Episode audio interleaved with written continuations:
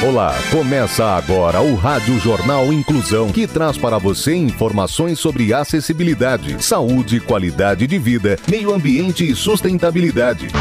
O objetivo é estimular a inclusão social e digital, divulgando matérias atualizadas sobre produtos e serviços que contribuem para a vida de pessoas com deficiência, mobilidade reduzida e da terceira idade. Jornal Inclusão. Olá, hoje é quinta-feira, dia 11 de novembro de 2021. Eu sou Fernando Negrão Duarte e esse é o Rádio Jornal Inclusão, número 1909. Hoje é Dia Mundial da Qualidade. Participam dessa edição os repórteres Bárbara Bruno, Bianca Amazon, Danilo Santana, Luiz Pio e Rafael Alves. Vamos para os destaques de hoje. Jornal. Jornal. Inclusão Brasil. Sorocaba prorroga a campanha de multivacinação até 30 de novembro. Brasileiro de 8 anos fã dos Beatles, é um dos mais inteligentes do mundo. Sustentabilidade. Parque solar instalado no telhado da empresa em São Paulo. O repórter Danilo Santana tem as informações. Uma empresa do segmento da construção civil, chamada Udiaço, desenvolveu um parque de geração de energia solar instalado no telhado da sua sede em Carapicuíba, na região oeste da Grande São Paulo. São mais de 4.300 metros quadrados de área, com potência instalada de 527 kW, capaz de gerar mais de 75 mil kWh por mês. O projeto foi implementado durante a pandemia e levou cerca de oito meses para ser concluído. Ao contrário do que muitos pensam, o sol forte e o calor não são fatores decisivos para o volume de energia produzido. O que gera energia são os raios solares, não o calor. Por isso, os meses de maior produção são os do verão, porque os dias são mais longos. Abraão Algarve, diretor da Sunning, empresa responsável pela instalação do sistema, explica que no mês de dezembro, por exemplo, a produção chega a mais de 98 mil kWh e em junho, durante o inverno, cai para cerca de 52 mil. Para a Sunny, esse projeto representou uma série de desafios. O maior foi uma instalação de um parque solar de grande porte, dentro de um centro urbano envolvendo muitas pessoas e com a empresa em pleno funcionamento. Você está ouvindo o Jornal Inclusão Brasil. Educação no trânsito. Vagas para deficientes e idosos. Pode parar com essa desculpa de que é rapidinho. Respeite quem precisa dela e não passe por cima do direito dos outros. E se for na sua vaga, tem problema? A falta de respeito é uma deficiência grave. Saúde. Projeto Samuzinho finaliza a capacitação com escoteiros de Votorantim. O repórter Rafael Alves tem os detalhes. O Serviço de Atendimento Móvel de Urgência de Votorantim promoveu nos dias 2 e 16 de outubro a capacitação em primeiros socorros do projeto Samuzinho. A ação foi realizada no grupo de escotismo Vuturati aos lobinhos de crianças de 6 a 9 anos e aos escoteiros de 10 a 15 anos. Os lobinhos receberam, de uma forma lúdica, noções básicas de segurança, prevenção de acidentes domésticos e primeiros socorros. Parte das dicas foi repassadas com o uso do fantoche joca, um jacaré que já é sucesso entre as crianças. Os pequenos aprenderam vários procedimentos que podem ser adotados em caso de acidentes em acampamentos, no próprio grupo e nas suas residências. Os profissionais do SAMU também repassaram a maneira correta de acionar o serviço de urgência e iniciar manobras de primeiros socorros até a chegada do atendimento especializado. Já os adolescentes receberam dicas mais práticas de primeiros socorros. O SAMUzinho Capacitação é voltado a crianças, jovens e adultos. O objetivo do projeto é capacitar os participantes para aplicar técnicas corretas e eficientes em situações de emergência nos diversos ambientes por meio de noções de primeiros socorros. Para mais informações sobre o SAMUzinho Capacitação, basta ligar para 15 3243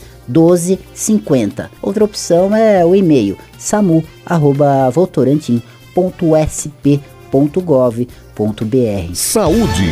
Sorocaba prorroga a campanha de multivacinação até 30 de novembro. A repórter Bárbara Bruno nos conta mais. A Prefeitura de Sorocaba prorrogou a campanha de multivacinação até o dia 30 de novembro. A aplicação continua sendo realizada nas 33 unidades básicas de saúde, das 8 da manhã às 5 da tarde. O objetivo é atualizar a situação vacinal de crianças e adolescentes de até 14 anos, 11 meses e 29 dias, de acordo com as indicações do calendário nacional de imunização.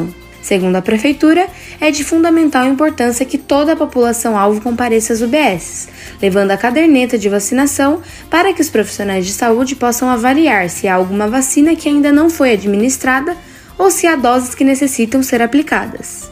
Até o momento, um total de 10.106 pessoas, entre crianças e adolescentes, compareceram às unidades básicas de saúde, UBS. Desse total, 6.651 precisaram receber aplicação de doses disponíveis no calendário nacional de imunização. Mais informações podem ser obtidas de segunda a sexta-feira, das 8 horas da manhã às 5 horas da tarde, pelos telefones da Secretaria de Saúde 15 3238 2430 e 15 3238 2332. Ciência e tecnologia. Dispositivo experimental pode curar depressão. Luiz Pio tem as informações. Um dispositivo experimental do tamanho de uma caixa de fósforo pode diagnosticar e tratar a depressão. O experimento foi realizado pela Universidade da Califórnia em uma paciente com um caso grave da doença. O resultado positivo do experimento foi publicado este mês na revista científica Nature. A novidade é que os voluntários já estão inscritos e começando o processo de experimentos. Uma paciente chamada Sara recebeu o dispositivo. Ela garante que em poucas semanas sua vida mudou. Ela conta que dentro de algumas semanas os pensamentos suicidas desapareceram e ela já está há um ano com o aparelho. A cirurgia durou um dia inteiro, foi feita com pequenos orifícios no crânio de Sara para a instalação dos fios que monitoram e estimulam seu cérebro, bem como o implante da bateria e do gerador de pulso sob seu couro cabeludo e cabelo introduzido em seu osso. Segundo Catherine Scangos, psiquiatra da Universidade da Califórnia, o dispositivo age sobre o circuito da depressão no cérebro de Sara, nas áreas onde se prevê a chegada dos sentimentos e também na região capaz de eliminar eliminar a depressão. Você está ouvindo o Jornal Inclusão Brasil. Escola Inclusiva. Educação inclusiva é para todos, porque todos somos diferentes e você também é responsável. Incluir é muito mais que ter acesso à escola. Comportamento. Brasileiro de 8 anos, fã dos Beatles, é um dos mais inteligentes do mundo. A repórter Bianca Amazon tem as informações. O menino brasileiro de apenas 8 anos, fã dos Beatles, é um dos mais inteligentes do mundo. Ele toca simplesmente 7 instrumentos e canta mais de 100 músicas com essa idade. O paulistano Gustavo Saldanha entrou para o Mensa, o chamado Clube dos Gênios, com os maiores QIs. Ele tem 140 de coeficiente de inteligência, ainda mais alto que outra brasileira integrante do grupo, Laura Buccelli, de 9 anos, que tem 139.